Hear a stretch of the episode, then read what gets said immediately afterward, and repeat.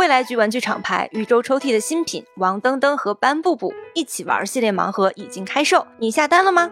市面上唯一有熊猫又有竹笋的盲盒，手感一级棒，可以拿在手里尽情把玩。单盒售价五十九元，只需五十九元即可收获熊猫王登登和他最好的朋友竹笋班布布各一只。隐藏款是非常非常稀有的棕色大熊猫，快来试试运气吧！在 B 站会员购或橙色某宝搜索王登登和班布布即可购买。欢迎在评论区或丢丢粉丝群晒单哦。一千多集到底从哪儿跟大家安利起呢？后来我们就想到，干脆聊聊剧场版好了。小丸子有一个名言，就是要看一个家庭的贫穷指数，只需要看他们家攒了多少破烂就知道了。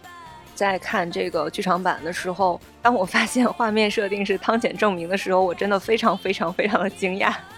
老师和同学都会好奇你为什么戴着帽子，他又不敢解释。哎呀，那个、那个、那个难受的劲儿啊！感谢这部作品，让我们想起童年真实的样子啊，有苦也有乐。你正在收听的是未来事务管理局独家出品的《丢丢科幻电波》，今天是一期儿童节的特别节目哈，就由我船长还有小静两个人来给大家聊一聊。大家的童年回忆，樱桃小丸子。大家好，我是小静。是怎么想到儿童节来聊樱桃小丸子的呢？因为樱桃小丸子就是一个非常适合儿童节聊的一个节目。它里边讲的其实是一个小学三年级的女生樱桃小丸子以及她的朋友还有家人的一个非常温馨的一个动画，里边有所有的。我们在小孩子的时候所幻想经历的一切很真实，对。但是呢，我们发现哈，这个小丸子实在是集数太多了，它有一千多集。它是第一期的动画是在一九九零年一月份开始播出的，然后播出到一九九二年暂时停止，然后二零一零年又重启了第二期的动画的制作，一直。播出到现在，所以它的集数真的非常非常多，加在一起可能得有一千五百集了。而且呢，它二十年来一直高居日本动画收视率的前三。就我去查了一下，它收视率曾经一度高达百分之三十九点九，就百分之四十。对收视率是一个多么恐怖的数字！我在百度百科上看见这个数的时候，我其实以为是搞错了。嗯，我还专门去日文网站上又去又去重新的 check 了一下，结果发现是真的。就是它整个的统计是一九七七年九月份以后播出的所有的动画，所有的十五分钟以上的动画，然后第一名就是《樱桃小丸子》，收视率是百分之三十九点九。后面就是大家熟悉的一些名字，其实都是在后面的，比如说第七名的棒球英豪，第九名的机器猫啊，哆啦 A 梦，哆啦 A 梦只是第九名，是的，太厉害了，不愧是日本史上最高收视率的动画。所以呢，我们就一度很头疼，就是这样一个历史悠久的动画，一千多集，到底从哪儿跟大家安利起呢？后来我们就想到，干脆聊聊剧场版好了，因为它的剧场版也是非常经典、非常高分口碑，但是呢，不太常有人。去专门聊它，我们就一翻就翻出了他一九九零年的高分的剧场版，叫做《友情岁月》。小静来给我们讲讲这个剧场版是讲的什么样一个故事嘞？一九九零年一月份才开始播出动画片的电视剧集，然后在这一年的年底，它就有一个剧场版上映了。这个剧场版里边，它把整个的故事聚焦在大野和珊珊这两个角色身上，但是这两个角色其实，在他目前为止，当初的那个目前为止啊，播出的动画片之中，其实是没有登场过的。嗯，大野是在这个剧场版之中才第一次登场的。他后来成为了整个樱桃小丸子系列当中最受欢迎的男性角色啊。这个竟然不是花轮吗？是的，很惊人。在他后来面向这个观众进行的这种调查问卷中，每次都是大野是第一名啊，非常受欢迎。这是樱桃小丸子第一个剧场版吗？对。哦，他九零年就能有第一个剧场版，非常惊人了，太快了。嗯，这个剧场版的日文版的名字就叫《大野君与杉山君》，然后中文一般是把它给翻译成《友情岁月》。嗯，你看中文这个名字，你就知道它是什么故事了。其实就是大野君和杉山君两个小朋友的讲他们友情的故事。然后，但是也会有很多我们在樱桃小丸子的动画中见到的那种小丸子平时的犯傻呀，然后还有花轮的那个一甩头的那个样子呀。呃，爷爷的一些搞怪啊，你想看的全部都有。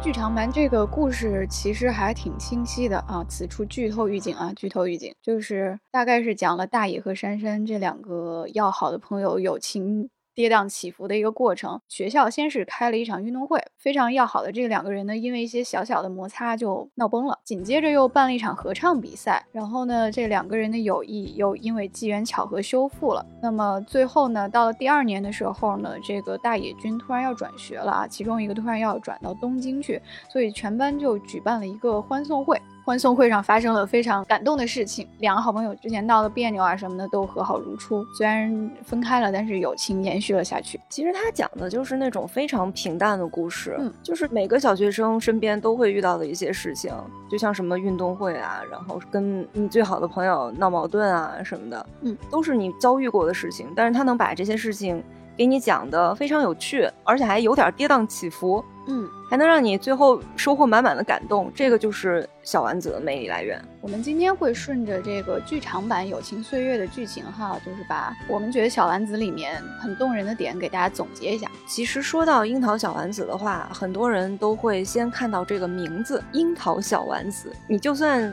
觉得他是个日本人，因为你可能也会觉得这个名字实在是太奇怪了。其实他的作者的名字就叫 Sakura Momoko。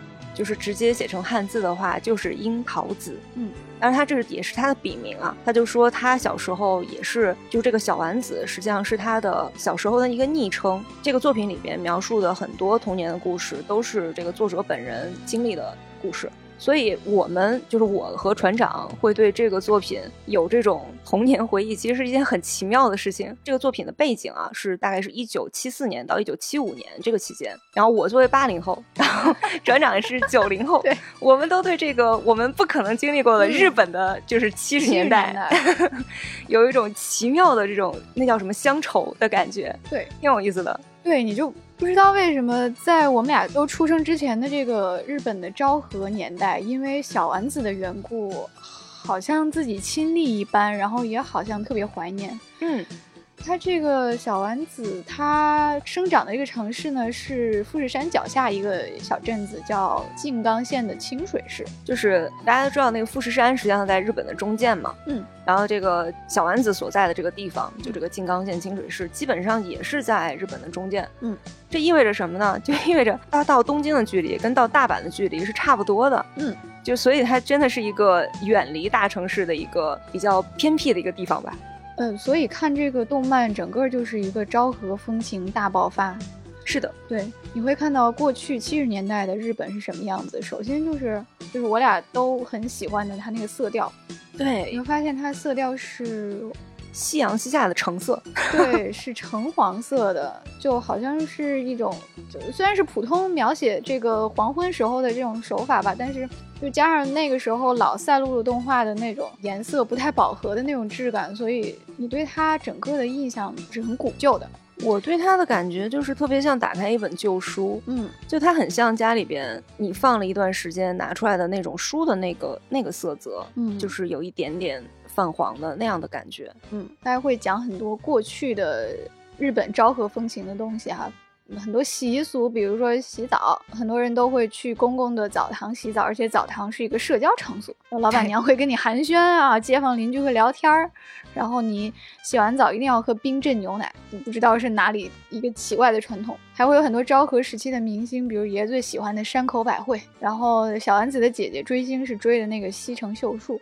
对对，西城秀树是个啥人呢？就是你可以理解成日本的费翔，就是一个。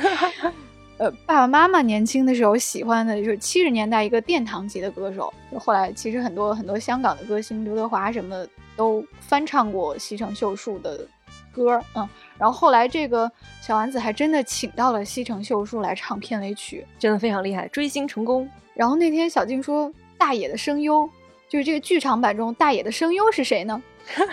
大家一定没想到吧？大野同学的声优是山口胜平，也就是工藤新一的声优啊。我为什么要查这个声优呢？就是这个剧场版里边到后面有一个扣，就是说大野唱歌特别好听，他不是有一个合唱的活动嘛？嗯，然后就说这个合唱的需要男生独唱和女生独唱的部分，然后女生独唱有了，那男生独唱找谁呢？然后就说啊，这个大野同学唱歌特别好听，我们让他唱吧。结果。他当时站在舞台上的时候失声了，就一下子一张嘴没有发出声音来。嗯然后他最好的朋友珊珊就接上了他的这个独唱的部分，帮他把这个唱了。嗯但是对于我们来说，这个虽然是非常暖心的一段剧情，就是大野跟珊珊和好了，嗯但是很遗憾的一个事情，就我们没有听到他唱歌。我就会在想，我说这个声优一定是个很擅长唱歌的人，所以才会设计这种剧情。到后面他就专门给他安排了一段剧情，让这个大爷唱歌了嘛。嗯所以我就特别去看了那个后面的那个声优表，我说这个安排唱歌的这个到底是谁？一看竟然是山口胜平，居然是工藤新一，而且我查了一下，他当时是二十五岁。大野这个声优实际上是换过，他后来到九五年的时候换成了另外一个人。但是九零年剧场版的时候的大野的声优就是山口胜平，一个年轻的山口胜平的声音，完全听不出来工藤新一的影子。所以哈，在这个动画片的后半段，就是如果想听年轻的工藤新一的歌声，一定要去看这个剧场版哈。一个奇怪的一个安利点。那说回这个大野和珊珊的友情，就他们到底是怎么样的一对小伙伴呢？就他们这个友谊到底经历了怎样的跌宕起伏呢？其实他也没讲这俩人到底是怎么好起来的。我印象的话，你跟你小时候的这种特别玩得来的小伙伴，可能也没有一个什么契机，嗯可能就是一个很简单的什么，你你吃了我的橙子，我借了你钢笔什么的，可能两个人就 变成好朋友了。所以他也没有交代。我觉得这个片子很有意思的一个点是，它其实是用小丸子对这两个男孩子的是的情感来做另一条线索的。怎么说呢？珊珊和大野有点像那种每个班上都会有的那种有点拽的、有点臭屁的那种孩子王。是，就是这两个搭档彼此非常默契，然后他们很会指使别人啊，这是小丸子的原话。嗯，在我的学生生涯中，我没有想到类似的例子，但是我会想到《哈利波特》里面詹姆·波特和小天狼星。这对著名的，就是成绩很好，但是很会捣蛋，并且他们非常的就是高度的彼此欣赏，就除了彼此看不上别人，就是这样一对优越感爆棚的，甚至还会一起欺负别的同学的这样的一对人。并且这样的人一般后面会跟着一大堆小跟班儿，所以你其实会对这样的同学又怕又有点羡慕。虽然讨人嫌，但是也有可爱之处吧？对，就是这样的一对好朋友。小丸子其实对他们一开始没有那么喜欢的。故事的一开始呢，就是班上抽签要换座位，小丸子就换到了大野和珊珊在的这一列。然后呢，他们学校的规定是一列的同学呢就要一起做一些事情，比如一起打扫卫生啊，一起做一些班级活动，就等于一列是一组。然后小丸子就跟他不太喜欢的这两个同学分到了一组。他就觉得他们很淘气，然后小玉在旁边还说啊，小丸子你好可怜呀。对，然后他们午，比如午餐吃饭的时候，你要跟你一列同学坐在一起，然后大野和珊珊就会把小丸子最喜欢的橘子抢走，嗯，不可原谅，真的挺令人讨厌的。但是你会发现他们在。淘气的同时，他们两个其实又是很有责任感的。嗯，就比如说在有一些班级活动要求除草的时候，两个人又特别的卖力。我觉得还有一个重要的点，就是这两个小孩实际上是有同样的梦想，他们都想去航海，也是非常合理的啊。因为这个故事背景的清水市，实际上就是在日本的这个南部的一个海边啊，一个港口城市。所以这个动画一开始就一直在用小丸子旁观者的视角，一直在铺垫他们。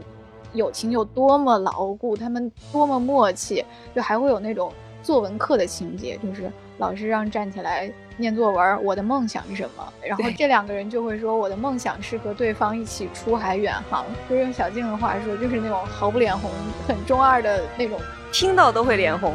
对 我听他们念这段，我都脸红。就这样念出来，所以一直在铺垫铺垫。就是说他们两个的友情到底有多好，然后很快他们的友情就迎来了一个转折点，就是学校办运动会了。对，其实运动会那个地方前面还是有他们两个配合默契的地方的。嗯、小丸子参加的那个项目叫借物竞赛。啊，就是你会拿到一个纸，那个纸上呢会写着一个东西，然后你你要在操场上大声的喊谁有这个东西，比如说一个球或者一个有鞋带的鞋子，然后你要自己找到这个东西，然后再去完成跑步，谁快谁就是第一名。对，然后小丸子就跑到他们班那个地方，然后就喊说谁有有鞋带的鞋子，谁有有鞋带的鞋子，快给我一个有鞋带的鞋子。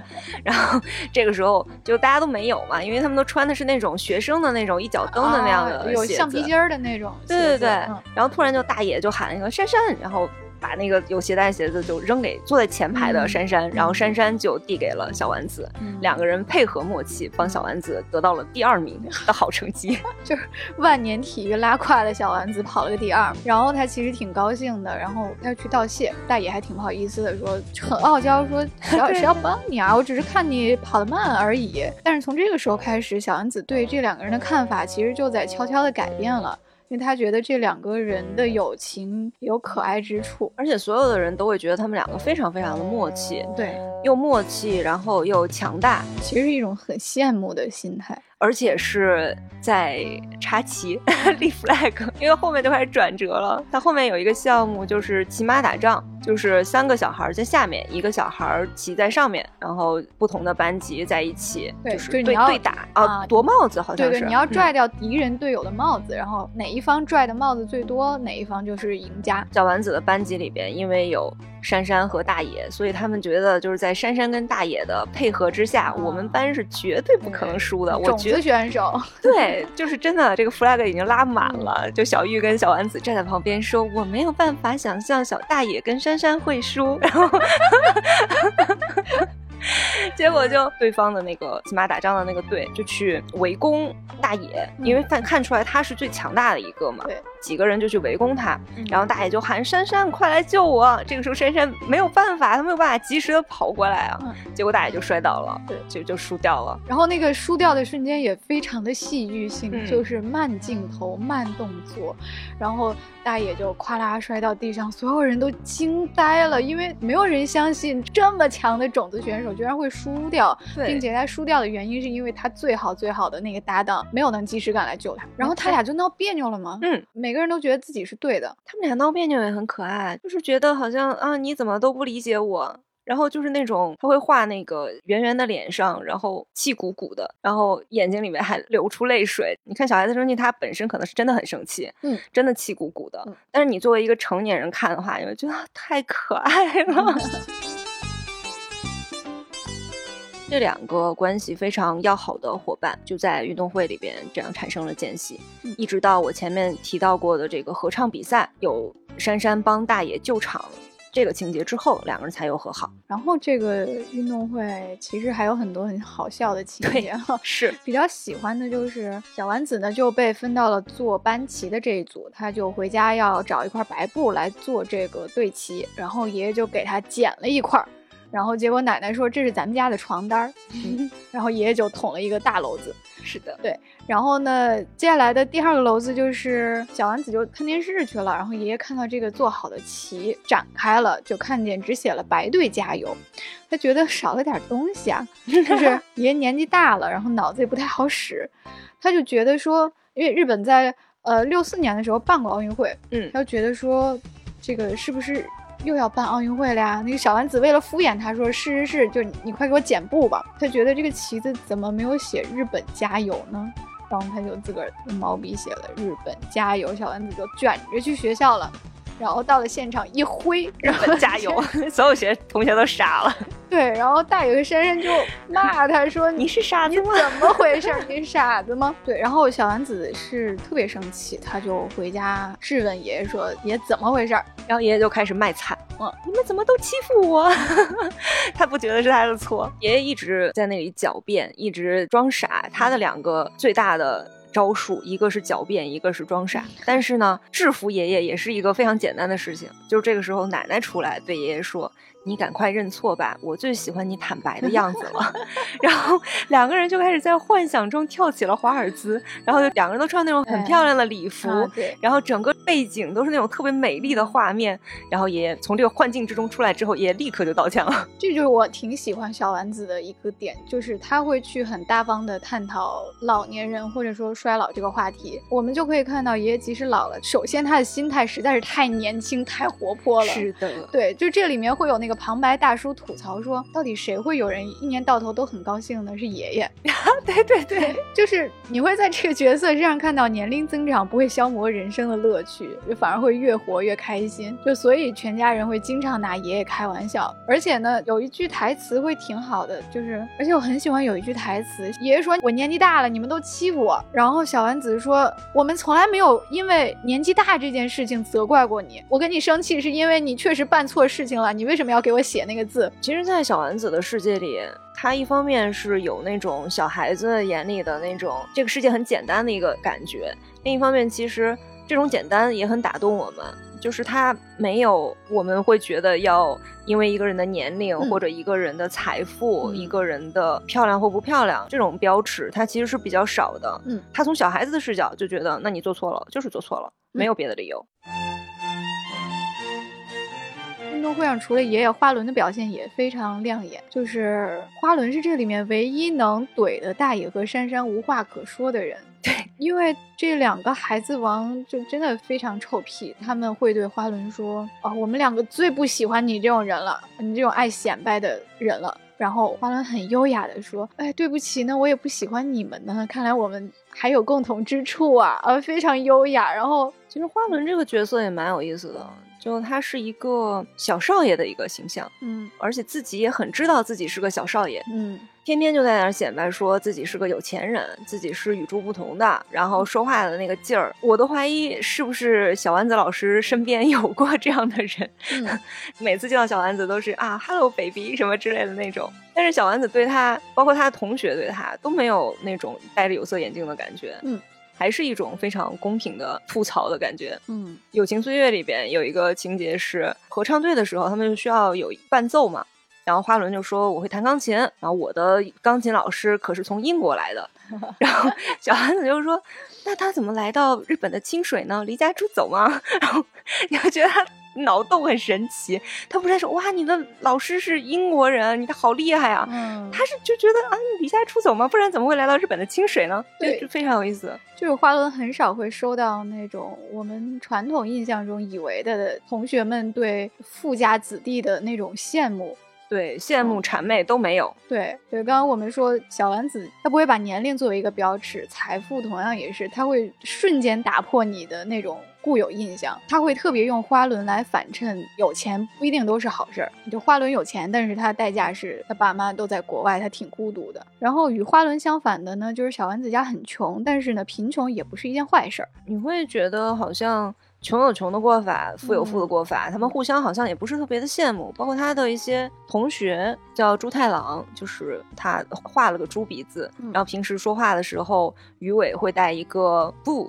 其实这个不的话，就是在日语里边就是。猪叫的那种声音，但它其实并没有太多的侮辱性啊。就这个猪太郎家，就家境是不太好的，但是你能够看到他是一个非常善良的一个人。他在《友情岁月》的这个剧场版里边，就是疯狂的 崇拜大野跟珊珊，然后说大野跟珊珊，我非常喜欢你们，你你就收我当徒弟吧，我来帮你们跑腿。我想从你们身上学到一些东西，很真诚，就觉得非常可爱。他不是那种卑微的低三下四的那种小角色。后来会看到，就是猪太郎其实特别关心他两个老大的友谊，其实特别维护他们。然后这两个老大也渐渐的接受了，说猪太郎你是一个优秀的小弟。小丸子家本身也应该是不算特别富足的。对，嗯，很多人很喜欢的一集就是我家很穷。小丸子全程讲我家到底怎样怎样穷啊，就是先是不买暖炉，不买暖炉，冬天非常冷，就靠那个被炉续命，然后出去啊，外面就是地狱一样的寒冷，嗯，然后呢，一家人都在被炉里面，那谁去厨房拿那个茶水点心呢？就只能由地位最低的小丸子去，然后呢，不买高级的电视，就只能用那个。用手动摁按钮换频道的那种老电视，对，而且那个老电视好像还是个黑白的，对，然后你就要用一根棍儿去使劲够那个换频道的按钮，非常痛苦，也不交彩色电视费，就是他们家其实一直偷用彩色电视的 信号，但是一直交的黑白电视的钱。然后电视台的人找上门来说，妈妈就会非常理直气壮的说：“我们家看的一直都是黑白电视啊。”然后人家说：“都这个时代了，谁还看黑白电视？”妈妈说：“我们家看的就是黑白的，你走吧。”然后小丸子就非常担心他们家会被电视台的人抓起来。其实这个也是非常有时代感的，就是七十年代是基本上彩色电视在日本普及的这样的一个时期。嗯。但是还是有一些家庭他是看黑白电视的，就是最近不是奥特曼也是上了一个新的一个剧场版嘛，然后我在关注这些信息的时候，也是看到说，原来他们在播出这些彩色动画的时候，实际上会写一个信息，就是说这个是彩色的，也是一个非常有时代感的一个事情，会有一个角标。对，彩色或者黑白，嗯，包括小丸子的全家其实都有一点贪小便宜，会因为便宜而买一些奇怪的东西，比如说那种百货公司十块钱三件的那种衣服，然后他们就给一家人买回去，发现都丑的穿不出去，对，还会攒破烂儿。攒空瓶子、空罐子。小丸子有一个名言，就是要看一个家庭的贫穷指数，只需要看他们家攒了多少破烂儿就知道了。但是呢，他并没有把贫穷描述成一个羞耻的事情。如果用吃火锅来做举例子呢，就是他们家吃不起很好的全牛火锅，会在那个肉里面掺便宜的猪肉，但是小丸子还是觉得特别好吃。哎，尤其是喜欢舔那个火锅的碎碎，然后那个妈妈就说：“你不要在那儿舔盘子了，显得我们家很穷酸一样。”小丸子说：“我觉得好吃啊，所以即使显得穷酸，又又有什么呢？好吃就是最重要的。虽然我们家很穷，但是呢，一家人健康快乐就是最大的幸福。”对，你能看到这个小丸子是一个心态非常健康的一个小孩儿。嗯。他不会因为觉得家里边经济条件不好就要低人一等，或者完全没有这样的状态。他是反而是因为家里边所有的这个，包括爷爷奶奶、爸爸妈妈，还有自己的姐姐，一家人关系都非常的好，所以他变成了一个很善良，然后很能够看到人本质的这样的一些优点的这样的一个小孩子。嗯。我对他的穷还有一个印象深刻的点，就是这个剧场版里边，在大野同学的送别会里，大家都要表演一个节目。小丸子回到家里就找姐姐说：“我们的魔术套装在哪里？”拿到这个魔术套装以后啊，他就信心满满的开始练。结果到送别会当天的时候，排在他前面表演节目的是花轮同学。嗯，花轮就表演了一个所有人都没有见过的超级厉害的魔术。对。花轮首先从道具就非常的豪华，有一个播放 BGM 的收音机，然后他扮成了一个印度王子的形象，然后衣服也很厉害，衣服非常华丽，然后表演了一个什么让鞋子消失的魔术，嗯，就挺厉害的，然后全班同学大开眼界，好像还变出花儿什么来的，啊，对对对对，真的非常厉害，很高端的一个魔术，结果。到小丸子啊，下一个是小丸子同学啊。小丸子说啊，我怎么会排在他后面？两个人都是魔术。结果他就拿出他的那个很便宜的，大家家里都有的魔法套装。我给大家表演一个钱币悬浮，然后所有的同学在下面说：“不就是用线吊起来吗？”特别诚恳，是的，就是用线吊起来，但我还是要完成这个表演。就是他也没有很为此苦恼啦，我觉得大家还很配合他，就给了一些塑料掌声、塑料笑容。然后呢，就来到了整个剧场版的高潮，就是这个大野突然要转学走哈，就是在这个送别会上，每个同学都要表演节目。那么小丸子之后呢，到了大野，大野同学准备了一个非常非常感人的节目，对他去找自己的姐姐借了女生的。水手服，我看那一段的时候，我还稍微有点奇怪，为什么要找姐姐借这这个水手服？然后后来他就拿着这两件水手服走进来，然后他就进来了以后，就把另一件水手服扔给了大爷，说：“大爷你也穿上。”然后大爷拿到水手服以后，马上就明白了珊珊的意思，嗯。然后两个人就把这个桌子、把讲台当做一个大船，手里边假装有舵的样子，嗯，就两个人一起实现了他们在作文课《我的梦想》里边描绘的那个梦想的场景，就是两个人一起出海，就突然开始大段的无实物表演，然后神奇的是，所有人都立刻 get 了他们的意思。然后就开始配合，就是完美无无缝衔接的那种配合。大爷就拿起板擦当做发报机，就开始发出求救信号。突然间，前方发现了海岛，他们就顺利的上岸了。然后在配合的这个人群里，你能够看到老师的身影。对，老师 特别慈祥的微笑着，老师在下面也很配合，还很高兴的就跟他们一起，就是左边右边。太可爱了，然后其实到这个表演的后半段，就是你会发现大家都在偷偷抹眼泪，因为所有人都知道珊珊跟大野真的是好朋友。然后就来到了著名的工藤新一献唱环节，对，然后大野呢，在这段表演之后，他说我有一首歌要送给我的朋友，然后就唱了一首非常简单又可爱、表达友情的歌。然后呢，故事就来到了尾声，全班同学就在大野的歌声中哭着啊，完成了这个告别会。最后就是同学们去车站送大爷，因为大爷是要转学到东京。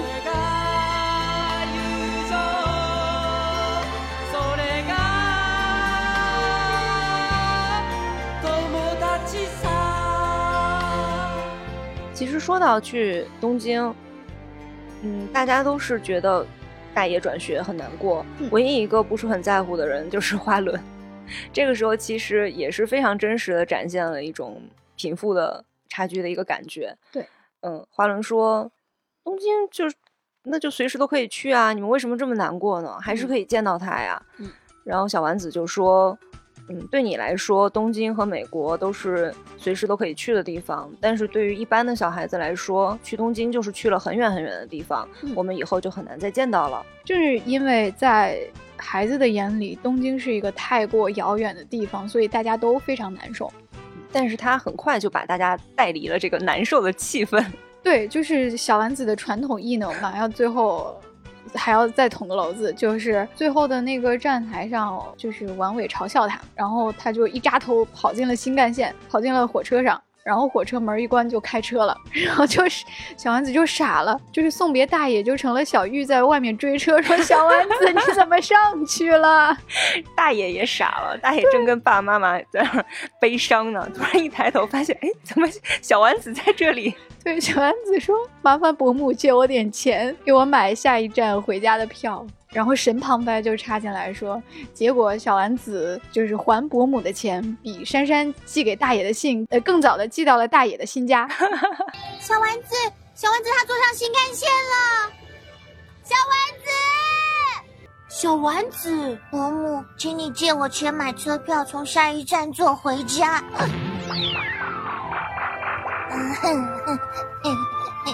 那天回家之后，小丸子马上就写了信给大爷。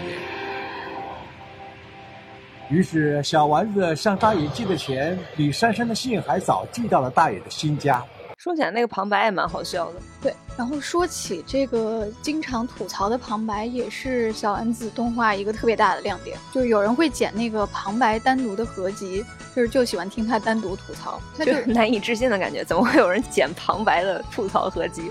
对，而且你想一下，可能很多人最早的关于打破第四堵墙这种艺术手法的认知，最早就是来自小丸子。就是我特别喜欢的一集，就是他的那个旁白大叔会真的出镜，就是在全家人游泳的那一集啊，一家人去海滩游泳，嗯，然后爷爷正在吃饭团呢，那个大叔就真的走出来了。而且只有他画的特别精细，那个脸型都不一样。对他画风跟别人都不一样。然后爸爸说：“哎，你不就是那个老在背后讽刺我们的旁白吗？”然后小丸子就问姐姐说：“为啥旁白可以走出画面呀？”然后这个大叔就说：“我一旁白也要放假呀，我像你们一样来海滩游泳不行吗？好合理。” 被说服了。对，然后爷爷就变成那个圈圈眼，就是说：“老贾，您行行好。”说点我们的好话吧。后来大叔就走了嘛，然后爷爷松了一口气，说：“啊，那个配音的走了，太好了。”然后这个配音又突然跳出来说：“我不会走的，我会永远在上边看着你们。”哎呀，基顿先生走掉了，哎，真没意思啊，真是啊！你不用怕无聊，我会一直看着你们的，等着瞧吧。嗯。嗯。其实小丸子里面很多幽默感都是来自于这个旁白的，而且他会帮观众说一些话，就是你看着有一些奇怪的设定，然后你想要吐槽的时候，这个旁白就会跳出来说：“嗯，这个地方为什么要什么什么什么什么之类的呢？”啊，我也觉得很奇怪呢，一下就戳到你心里了。提到这个第四堵墙这种手法。就会想到小丸子这个动画的艺术性还是非常强的，就小时候真的只是看个乐，然后长大了再去回看才发现真厉害。它并没有因为是一个儿童动画就降低它的表现力和艺术的手法。对我现在在看它前面的那些歌曲啊什么的，然后再看大家的二创什么的，觉得依然不过时。是的，你一定会有印象，小丸子对那种抽象夸张的情绪，它的表现力是有多么强大的。嗯，我印象比较深的就是他会描述大家的那种脑内小剧场，就是刚才就是这个剧场版提到的说，爷爷会想象自己他跟奶奶穿着洋装在跳舞，嗯，就是这种把妄想的画面表现出来。我很喜欢的就是，因为小丸子是个吃货，他一吃到什么好吃的东西呢，就会想象一个相应的画面。比如吃到花轮给的高级法国巧克力，他就会戴着贝雷帽在埃菲尔铁塔下面跳舞。嗯，然后他喝到也是花轮家好喝的果汁，那个背景就会突然开出花来，然后小丸子就来到了热带的海岛上跳草裙舞。我就觉得，嗯，这个很汤浅证明。我就合理怀疑汤浅证明就是把这个就喝下去东西胃里会会开发的这种手法，后来在他自己的作品里面发扬光大了。所以我在看这个剧场版的时候，当我发现画面设定是汤浅证明的时候，我真的非常非常非常的惊讶。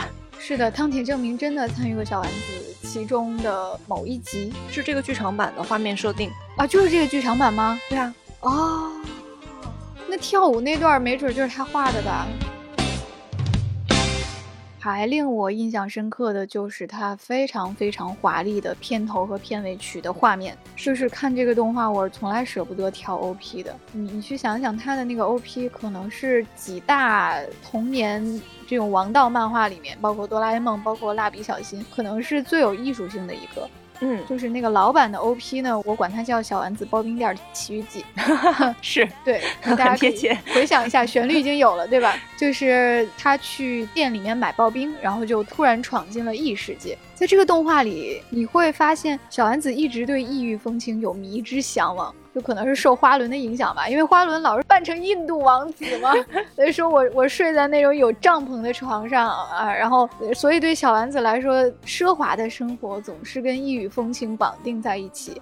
然后在这个 OP 里，他就突然去周游世界啊，就是穿着那种印度风情的衣服，然后在热带骑大象啊，在沙漠里骑骆驼，还会在海上面乘船，还会变成魔女在星海里面飞，还会变成阿拉丁从神灯里面冒出来。然后最后呢，这些神奇画面里背景上的星星会变成那个刨冰的冰屑啊，从那个刨冰机里面唰啦唰啦掉下来，然后一碗刨冰就这样完成了。小丸子端着它走出刨冰店，就是刨了一碗刨冰的时间，就发生了这么多神奇的事情。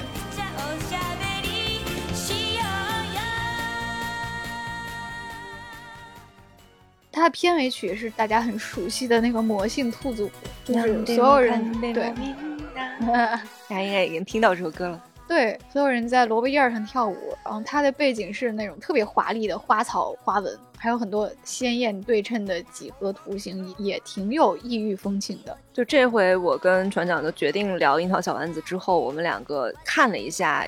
樱桃小丸子 OP 和 ED 的合集，嗯，然后惊讶的发现它真的非常具有艺术性，嗯，就有一些因为太长了这个动画，所以有一些 OP 跟 ED 是我们两个也没有看过的，是的，但是确实都非常的精彩，不管是从音乐上还是从画面上，都是完完全全就是艺术品。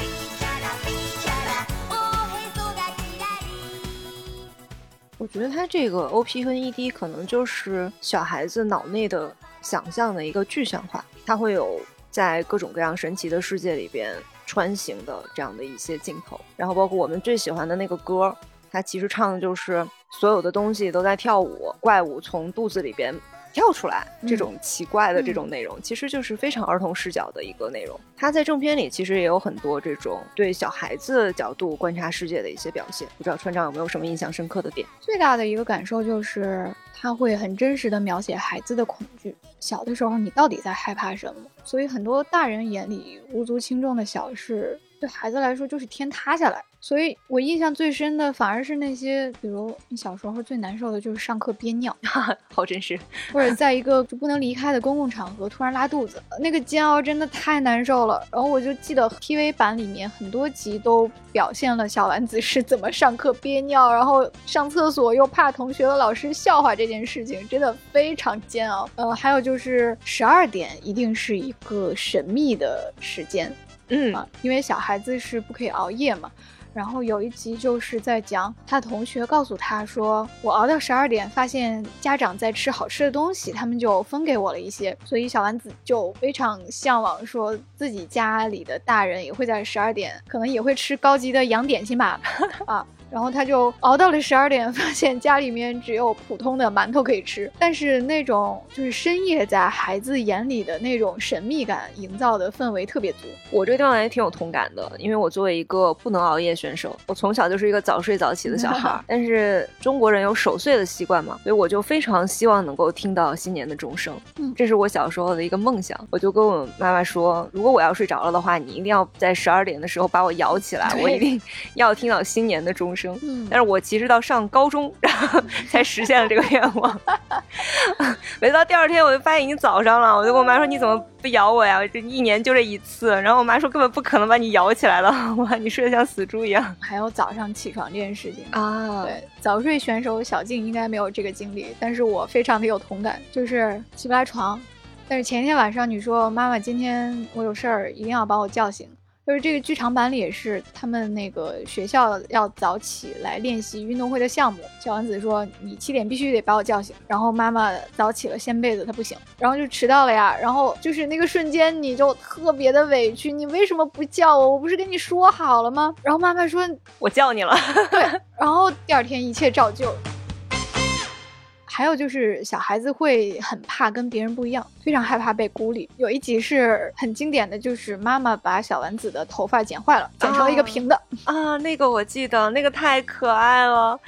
那个他把它剪成了一个特别短、特别短的一个刘海，然后小丸子就委委屈屈的看着他。那个截屏在很长的一段时间都 都是我的头像，因为他实在是太可爱了。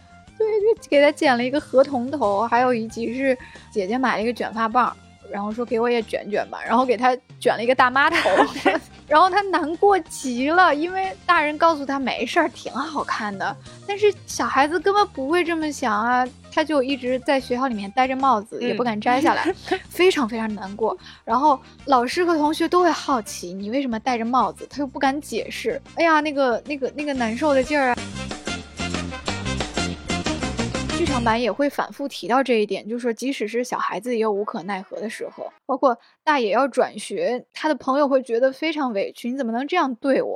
包括大人也会说，不就是转个学嘛，你们还是可以写信，你们还是可以见面，有什么可难过的呢？嗯，但是孩子就会觉得东京就是天涯海角啊，就是世界的尽头，这是一个值得伤心难过的事情，为什么别人就不重视他？所以说我特别喜欢的就是小丸子对待童年的那种直率，他并不会过分美化童年的甜蜜，他也并不会美化班上的那些孩子，把他们都描写成小可爱。你会发现每个孩子身上都有讨人嫌的那一面，是，但是也有可爱之处。童年就是有很多不堪回首的瞬间嘛，比如说上课憋尿了，比如长大了你回想自己小时候的行为，也会觉得哦，我当初怎么那么烦人。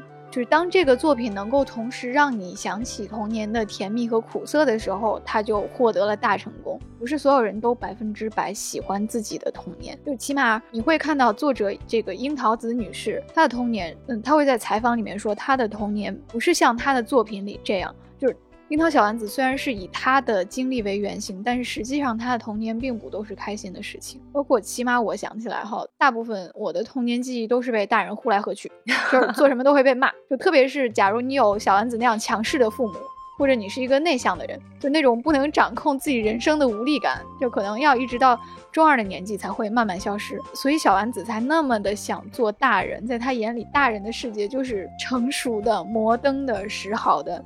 但是可能最吸引他的是那种可以掌握自己的人生的那种确定感，所以就是看小丸子会看到我们曾经的苦恼好像被重视了，这可能也是小丸子会适合所有年龄的心里边还有一份童心的人观看的一个原因。嗯，这也是我们想在六一儿童节向大家推荐樱桃小丸子的一个原因。是的，感谢这部作品让我们想起童年真实的样子啊，有苦也有乐。